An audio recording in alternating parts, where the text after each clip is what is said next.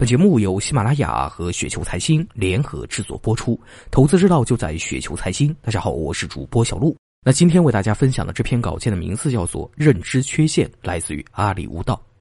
今天上午呢，在广场散步的时候，在靠近游乐场路中央的地方呢，看见有人醉酒吐了一大堆的污秽物啊，觉得非常恶心，赶紧走远，一天的好心情呢给糟蹋了。散步回来的路上呢，我绕道而行，不过我却看到不少家长带着小朋友还在走这条路。小朋友看着游乐场都舍不得离开，好像根本没看见这个东西啊。那这说明什么呢？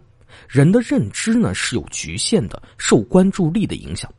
我来广场是为了散步晒太阳，我关注的是散步所经过道路以及周边的环境。所以，当我看到那些东西的时候，把我散步这个大美事儿呢就给弄砸了，感觉游乐场附近整条道路都是脏的一样。回来的时候呢，就绕道而行。而家长带着小孩来广场是为了好玩，游乐场吸引了他们的目光，他们可能根本就没有看到那堆东西，所以他们没有觉得什么不适，反而觉得游乐场那里啊是真好玩，非常开心。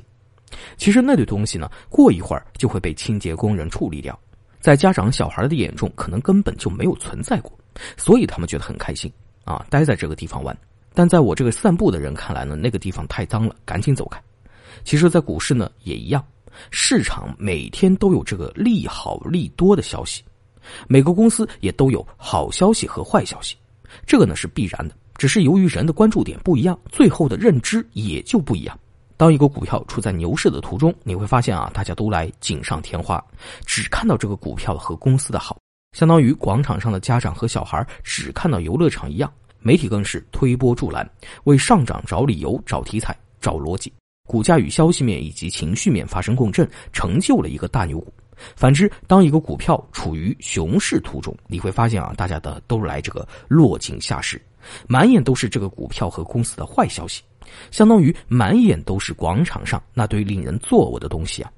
好消息呢，也会被解读成坏消息，媒体更是无良啊，不断的去渲染这个利空氛围。为下路找逻辑、找支持，股价与消息面以及情绪面共振，成就了一个大熊股。因此，在股票投资的过程中，我们要非常警惕注意力偏差和情绪的非理性。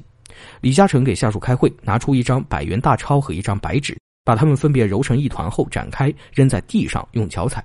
无论遭受怎样的蹂躏，钞票的价值没有减少，但白纸却成为废纸。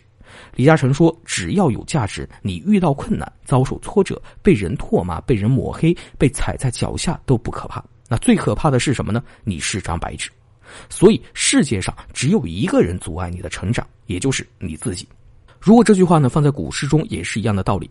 最终价值规律会发生作用，是金子总是会发亮的。”